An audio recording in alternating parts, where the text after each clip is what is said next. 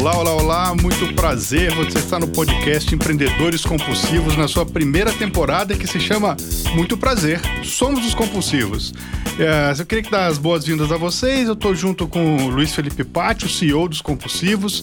Eu sou Alessandro Saad, fundador dos Compulsivos, e hoje a gente vai bater um papo com a Fernanda Dutra, que é palestrante, escritora, coach, sócia diretora da Fireflow, Flyflow e membro do Compulsivos. Muito bem. É muita coisa para uma pessoa só. Isso que nem falou que é artista plástico. E aí? Mas eu queria começar exatamente com isso, assim, ó. Eu acho que a primeira pergunta de todas é assim, cara, como é que essa história, assim, como é que você chegou nesse ponto de falar, ah, eu sou isso, eu sou palestrante, escritor e coach. Qual é essa história, qual é essa trajetória para você chegar no que você é hoje como profissional? Sabe que eu tenho uma história engraçada, né? Porque eu me formei em artes plásticas e administração de empresas simultaneamente, né? E, e isso era muito louco, porque as pessoas, não, assim, o povo de administração não entendia que eu fazia artes, artes plásticas e vice-versa. Eram mundos muito diferentes, assim. E eu brinco que eu sofria bullying do RH na época, né? Porque falavam que eu não sabia o que eu queria. Hoje eu tô no RH e falo que sabia. A, a vingança. Agora é a vingança. não, mas brincadeiras à parte, assim, eu sempre achei que esses dois mundos não eram tão distantes assim, porque me davam um certo equilíbrio é, porque eu tinha, eu via muito assim essa questão dos artistas plásticos que andavam comigo, que eram super criativos, super inovadores e tal, mas não, não tinham tanto essa direcionamento para negócios, para business e vice-versa, né? No mundo de administração era o contrário. E quando eu, eu trabalhei muitos anos, né, dentro de, de RH, eu assim me formei em, em administração, fiz uma pós em, em marketing, trabalhei um tempo com marketing. E de marketing eu migrei para RH e aí eu também fiz formação de RH e aí eu me identifiquei e aprofundei. Mas quando eu trabalhei muitos anos na empresa, eu tinha essa vontade de levar para as pessoas aquilo que foi bom para mim. Você sabe que você é meio ornitorrinco, né? Aquele, é, aquele bicho que é, tem pelo, mas tem pata. tipo tudo, né? Porque assim, ó, a, a, o, o, o, Luiz conduziu um, um, um projeto muito bacana com uma multinacional para desenvolver novos usos para um produto, para um não tecido que essa empresa produzia. E a gente fez um hackathon com designers. E foi maravilhoso, surgiram várias ideias e tal, não sei o quê. A fase 2 foi para nós a coisa mais difícil do mundo. Foi fazer esse cara criativo querer crescer. Querer Exatamente. ter escala, querer não é sei o que. Eu falei, cara, você não está enxergando que o seu produto é bom, mas se você continuar fazendo sozinho não vai dar certo. É isso, esse é o né? ponto. E aí quando você fala, eu falei, putz, ela, ela tá com um pé em cada barco, ela tem visões distintas e, e, e, e consegue enxergar e, e, conversar sobre isso, ou, ou, ou trabalhar em cima disso com equilíbrio, com conforto. Então, foi esse exatamente era o ponto. Até mesmo dentro do RH. Porque, por exemplo, dentro do RH tinha muita essa visão de desenvolvimento humano. Eu fui gestora em, em, RH. E aí tinha muita visão do desenvolvimento humano, mas também não tinha esse olhar de a gente tem que provar que o que a gente está fazendo dá retorno para a empresa e que a gente tem que fazer indica indicadores e tal. Que é, que é meu olhar mais de administradora. Entendi.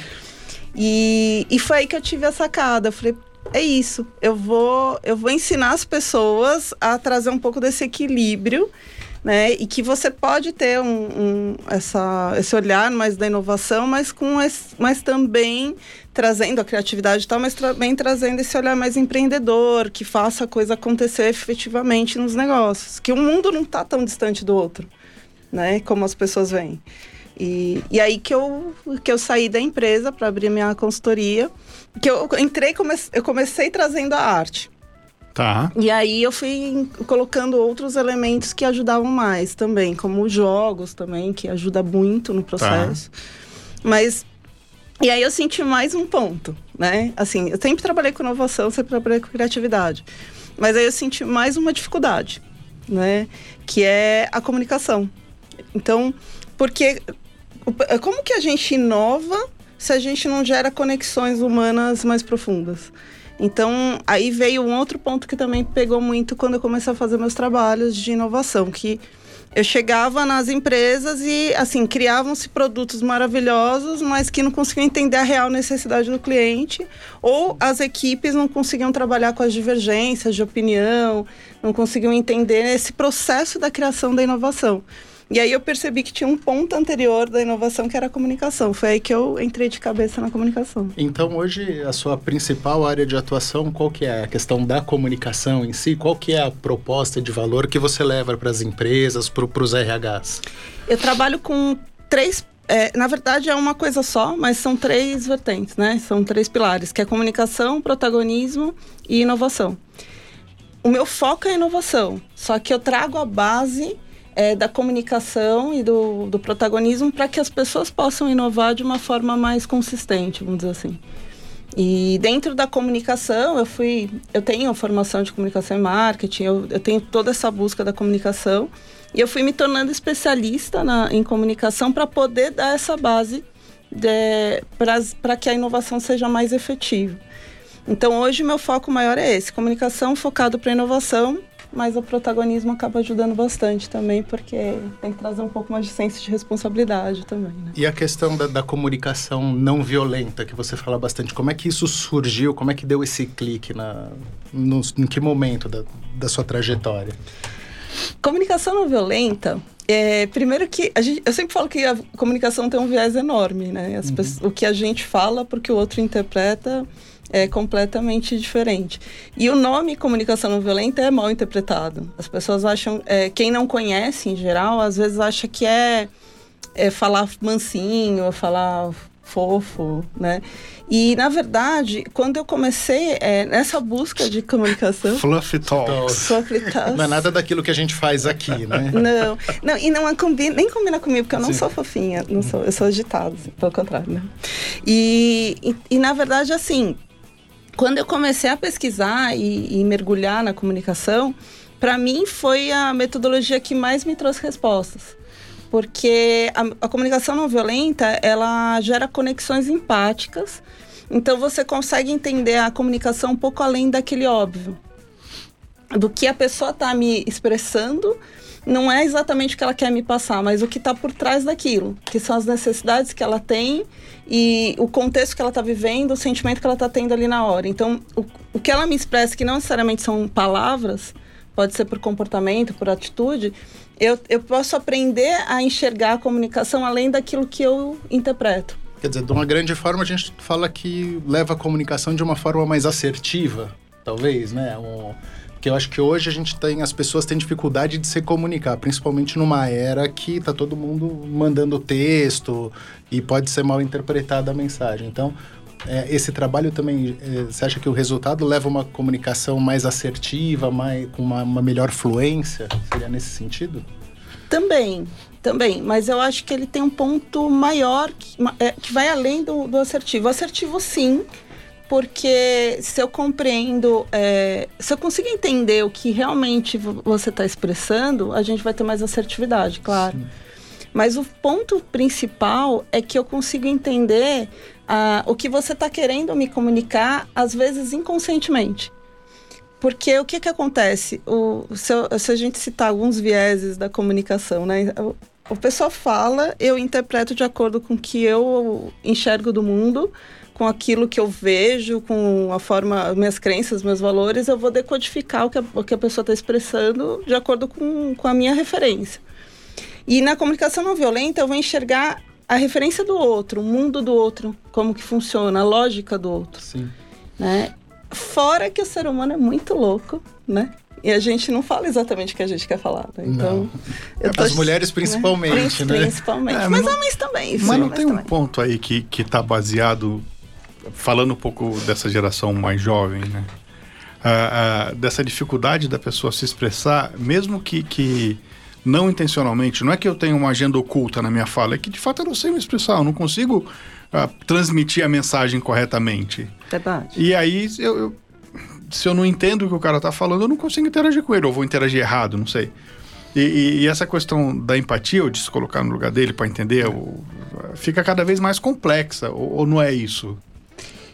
É, eu vou, vou ver se eu entendi a sua pergunta. Por exemplo, nem, é, além do viés natural, ainda tem as pessoas que têm mais dificuldade de se expressar. Exatamente. É, e eu te digo mais, tem pessoas que têm facilidade, mas não falam o que pensam. Né? Sim, falam sim. de maneira indireta e acho que você vai entender, que é, é uma doideira.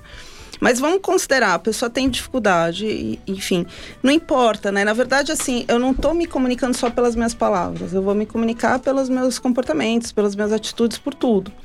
Agora, o que eu, o que eu me comunico, o que eu expresso para você, a, independente do que eu estou falando, do que eu estou te expressando, existe por trás algo que me é, estimula a agir daquela forma. Entendi. Então, o que, que a gente aprende dentro da metodologia? Enxergar empaticamente que você tem uma lógica e que tem estímulos que vão é, afetar em você de uma forma diferente que afetam a mim. Perfeito. Então, vamos supor que o, o pátio fale aqui de um jeito brincando com, comigo e brincando com você. Pode ser que um dos dois fale, ah, que legal, dá risada, e o outro fica super ofendido.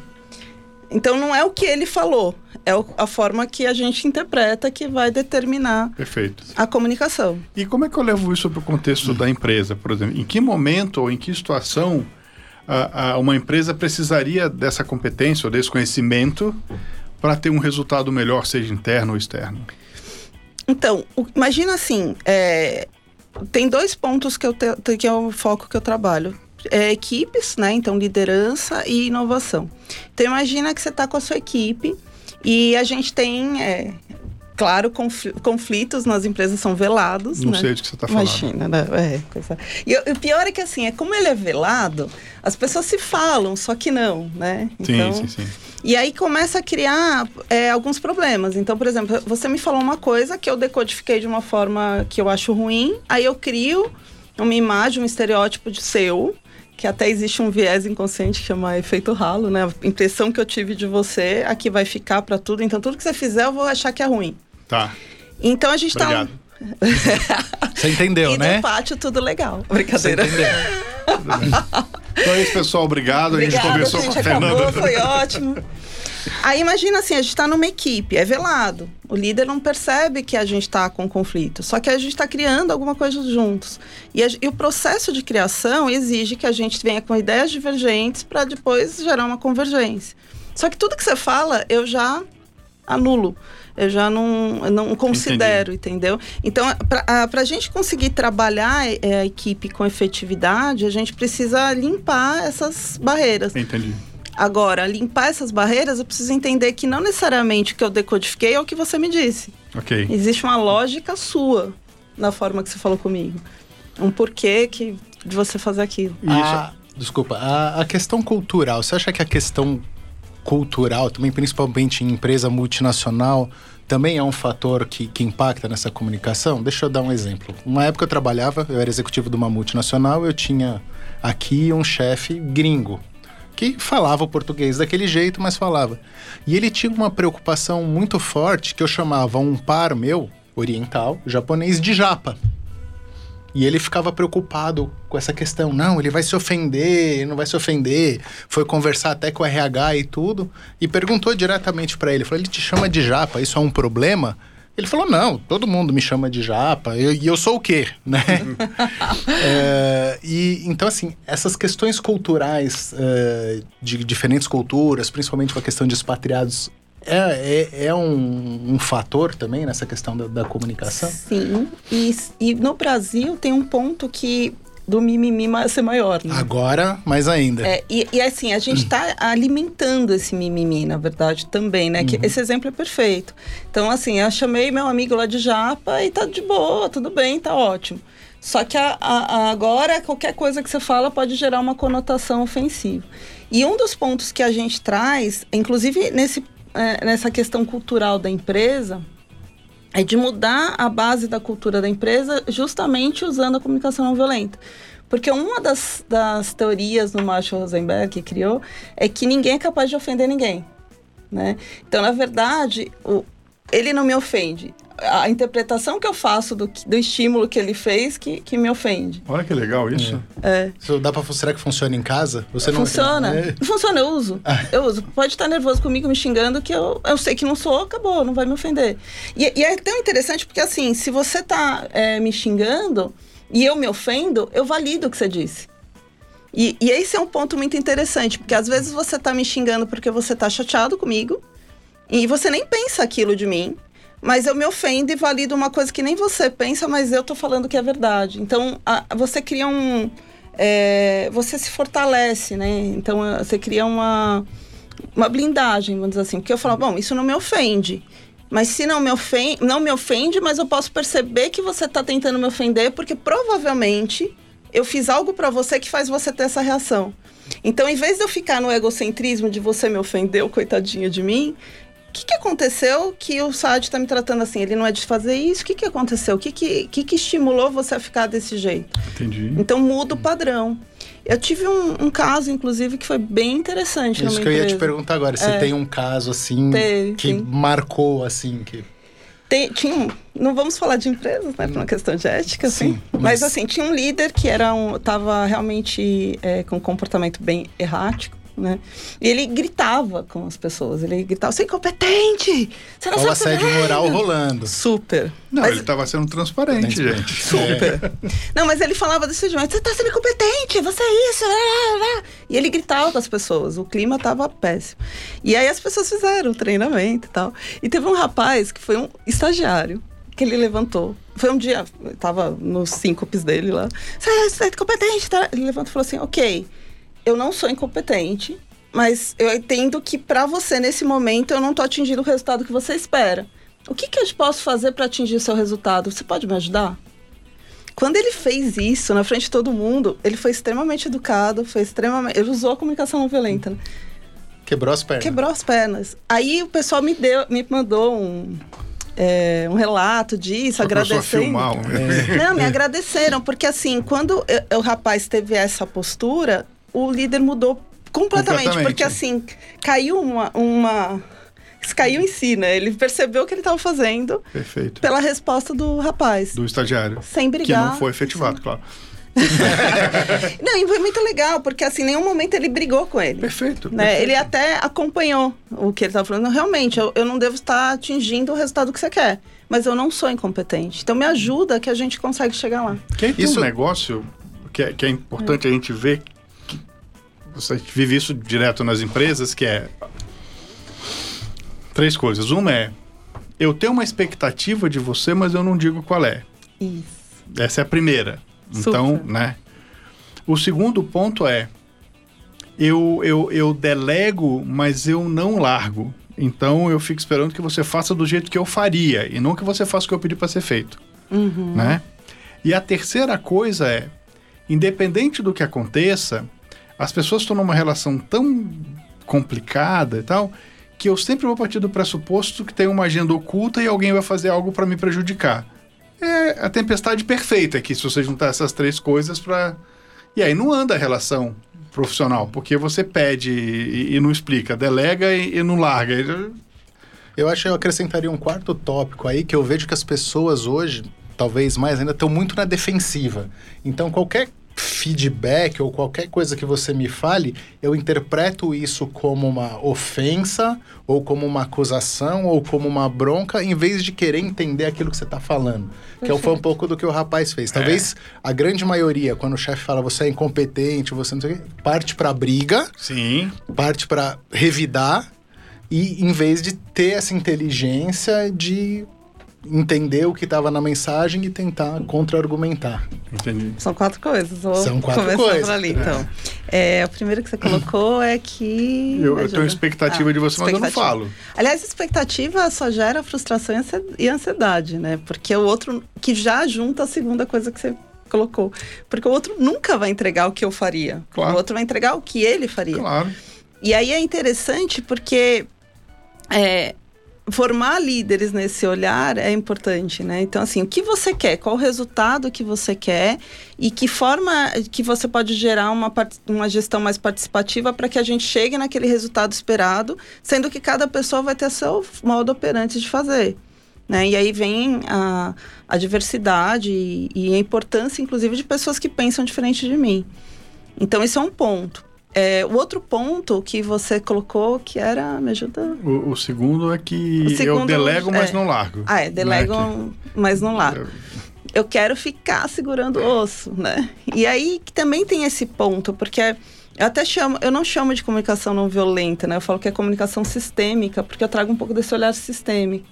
Enquanto eu fico querendo centralizar, eu acho, eu vivo o, o olhar egocêntrico, eu não consigo crescer, né? Ok. Então, é, eu tenho que entender que se eu não formar pessoas para que a coisa funcione de uma maneira sistêmica, todo mundo vai afundar. E a gente tem um pouco desse olhar escasso, assim, de eu preciso competir, eu tenho que ser melhor que o outro. Só que se você for mal no compulsivos, todo mundo dança é junto. É isso. Então, a gente. É, é, eu não vejo.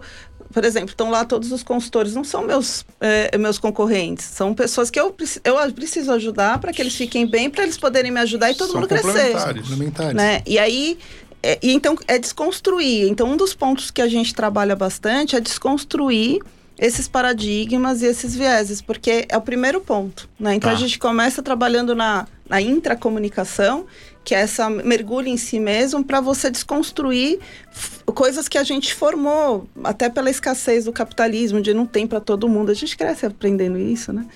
Então a gente começa a desconstruir para que as pessoas possam trabalhar de uma forma mais coletiva.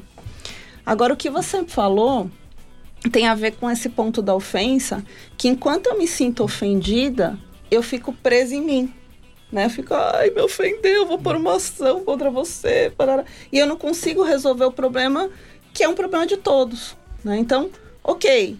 O que, que eu, eu, não me ofendo, eu sei que isso que você está falando não é verdade, mas o que, que faz você ficar tão nervoso, tão desesperado, ao ponto de estar tá gritando comigo? Alguma coisa está te acontecendo que está te deixando tão desesperado que você não está agindo de uma forma correta. Mas há um desespero por trás. E é esse o ponto, eu entender a necessidade que está por trás que gerou um estímulo. Mas mesmo sem, sem a questão do desespero, mesmo quando você tem um, uma pessoa, um par, um liderado, e você dá um feedback com razão, que é um feedback, vamos dizer, negativo. Fundamentado. Um, um, um fundamentado. A pessoa tem uma necessidade de melhora. A maioria das pessoas recebe esse feedback de uma forma defensiva, tentando se justificar. Por que, que acontece essas coisas? Minha opinião tem duas coisas, não sou dona da verdade, mas Sim. tem dois pontos aí. Primeiro, porque as pessoas dão feedback do, das pessoas e não do comportamento. E tá. isso interfere. Né? Uhum. Então, quando você está falando da minha essência, você é, você faz, você é desse jeito, você está interferindo na minha essência e não no meu comportamento. Uhum. Então, e aí a gente está na nível da pirâmide neural, identidade no, no, é muito mais imutável do que um comportamento. Agora, enquanto você, você dá um feedback correto, mostrando que o, um comportamento naquele contexto não funcionou e que naquele contexto gerou um, uma consequência, e, e me mostra um caminho é, em que a gente construa juntos, porque as pessoas não têm é, resistência a serem mudadas, elas é, não têm resistência à mudança, elas têm resistência a serem mudadas. Então, a partir do momento que você mostra que meu comportamento gerou um problema, que isso causou um causa efeito, e, e me pergunta a minha opinião do que a gente poderia mudar e a gente constrói juntos, eu não tenho por que me ofender. É um pouco do contra dados e fatos, não argumentos, é. né? Agora, como o feedback já vem errado, ele vem para a essência da pessoa, não do comportamento, e as pessoas já estão numa defensiva de absorver toda e qualquer ofensa como verdadeira, aí causa todo esse conflito. Então, por isso que a gente ensina a pessoa a não se ofender e é essa pessoa que está dando um feedback a, a mostrar um comportamento e não, não é, trazer à prova a essência da pessoa. Porque pode ser que o mesmo comportamento que não deu certo aqui daria certo em outras circunstâncias. Possível. Então ele é sempre situacional. Eu, Entendi. Eu queria dar um. dar uma guinada aqui, assim. Sim, senhor. Sim, senhor. O que é o efeito melão? Nossa, você tava lendo a minha mente aqui. Eu ia falar assim, vamos mudar de assunto. Eu tô louco para fazer uma pergunta. Eu vou dar um spoiler do livro. É. Você sabe que quando esse livro foi lançado, é, eu fui perguntado em casa o que é o efeito melão? E eu fiquei olhando com aquela cara de eu vou verificar isso e já retorno com a resposta.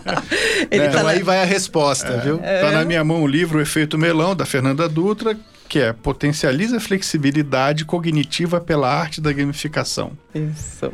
Explica pra gente isso. Eu vou contar, eu tenho dois filhos. Minha filha, quando ela fez quatro aninhos, eu dei para ela uma maçã verde. Como que funciona o nosso cérebro, né? É redondo, é adocicado, é uma fruta, é vermelho, é maçã. E aí você chega com uma maçã verde, ela cria uma, o que a gente chama na neurociência de dissonância cognitiva, né? Eu tenho uma informação e está me dando outra. Né? Então, ela olhou para aquilo e falou: "O que, que é isso, mãe? É uma pera maçã?" Eu falei: "Não, filha, é uma maçã, só que é verde." Não! Maçãs são vermelhas. E ficou brava comigo. E aí. Hereditário, né? né? Pra ver. É quase aquilo, né? Mas o leite não vem na caixinha, né? leite não vem na caixinha. E não, eu, eu falava que leite com manga fazia mal, que mamãe falava isso. Quem vai ser Quem contra a mamãe, contra? né? Mas depois descobri que não faz mal. Enfim. Aí ela ficou naquela dissonância cognitiva. Aí ficou num processo de transição que ela falava assim: tem mais daquela pera maçã? Né? Até que ela entendeu, tem dois tipos de maçã. Um dia eu comprei um melão orange, que ele é exatamente a cor do mamão, e deixei ele cortadinho dentro, em cima da mesa. E ela adora mamão. Então ela chegou e falou: Ai, tem mamão hoje. Eu pensei, coitadinho, de novo. Falei, não, filha, não é mamão, é um melão, só que ele tem a cor do mamão. E eu pensei na hora que ela ia ter o mesmo processo, né? E ela imediatamente falou assim: Ah, é que nem a maçã, tem dois tipos. Falei, muito bem, vou explicar um troço difícil de explicar que é neuroplasticidade contando essa história. Storytelling é ótimo, né? Então, comecei a explicar em sala de aula o que, que era a neuroplasticidade, essa capacidade da gente fazer as sinapses mais rápidas, que é uma flexibilidade cognitiva, porque a gente tem alguma experiência que, que nos é, permite ter mais flexibilidade. Existem várias coisas que aumentam a plasticidade. Então, uma delas é o uso de arte, os jogos, é, potencializa, né? Aí tem outras coisas, fazer coisas diferentes, dar risadas, um monte de coisa. E eu estava explicando isso numa turma, e essa turma eram de líderes, estavam os gerentes, os diretores e o CEO. E eu expliquei o que era neuroplasticidade e apliquei um jogo. E quando eu apliquei o jogo, teve um diretor que teve uma sacada assim brilhante. E eu falei, anota isso daí para levar e tal. E aí o CEO. O CEO falou assim: não, foi o efeito melão, citando a história. Na hora eu já estava com o livro quase pronto, eu fiz assim. Pronto, tem o esse- título. esse nome? Aí eu falei no final do treinamento, posso usar esse nome? Ele pode e tal. E aí o, o editor falou, não, vamos, vamos deixar o, o- a introdução você contando essa história para as pessoas ficarem curiosas. E aí ficou assim. Muito legal. Mas as pessoas realmente ficam... Eu acabo dando spoiler da introdução. Não, mas isso aqui é bom. É, Como é que as pessoas te acham? Como as pessoas me É, acham? ah, W- onde é mais fácil te achar? Como é mais Re- fácil? suas redes sociais. Redes sociais. Eu tenho o Instagram é Inova, Inova Flyflow. Flyflow acho que precisa escrever embaixo, né? o F-L-Y-F-L-O-W. É, Facebook, LinkedIn, eu tô como Fernanda Dutra. Meu site é www.flyflow.com.br. Tô nos compulsivos também. Não acredito. Você tá nos compulsivos? Tá Qual no que é o site. site dos Tá no site dos lá empreendedores fotinha compulsivos. bonita lá na foto. E é isso. Eu queria fechar. Olha para aquela lente que não, tô obrigado. Aquela. É aquela ali, ó. Não, não tem outra. Não, só aquela ali, ó. É só aquela lá mesmo. Vai ver que tem um espião. É, não, eu queria assim, a- a- esse, esse podcast, essa, essa, essa temporada nossa aqui do, do, do podcast, ela tá é meio que apresentando as pessoas, né? Tá. E, pô, a gente falou do seu currículo, você falou um pouquinho da sua história, você falou como conta e tal, não sei o quê. Eu queria que você deixasse a sua mensagem, faça o seu merchan, fala assim, ó, ó, o mundo vai ser melhor com as minhas competências. Muito bem. Você sabe que eu tenho o slogan que é voe alto e permita fluir, né? Porque Fly Flow vem disso. Eu, eu acredito que quanto mais as pessoas. É um pouco disso que a gente foi falando, sabe? De você não se ofender, porque você é dona de si, você conhece sua essência, você sabe o valor que você tem só pelo fato de estar aqui. Então, quanto mais as pessoas se conhecem profundamente, quanto mais elas atingem esse protagonismo, mais elas se conectam consigo mesmo para poder conectar com o outro. E, por fim, que é o mais importante, é que eu chegar no nível de, de conectar com o todo. Porque aí eu percebo que tudo que eu faço interfere para o todo, mas o todo interfere comigo. E a gente está conectado. Então, eu, eu, assim, o minha, se eu fosse falar assim, meu propósito é levar essa consciência, essa percepção para as pessoas, para elas entenderem que a gente está conectado, que é um todo, e que não adianta você pensar só no seu quadradinho, porque o do colega do lado vai estourar e vai estourar para você também. Então, é começar a pensar nesse senso coletivo, Sempre um olhar mais respinga. circular, né? Muito bom. Muito bem. Muito obrigado pela, pela visita aqui, pela, pelo bate-papo. Eu acho Ah, que tá foi bom. muito, muito enriquecedor. E esperamos ter novamente em breve, né? Em, em futuros episódios, em futuras temporadas, com mais novidades aí, com novos materiais. Sim, eu adorei essa ideia do podcast. Beleza, adorei. vocês ouviram aqui mais um Vambora, vamos episódio do podcast Empreendedores Compulsivos da primeira temporada. Muito prazer, somos os compulsivos. Abraço e até a Abraço, próxima. até a próxima. Até a próxima.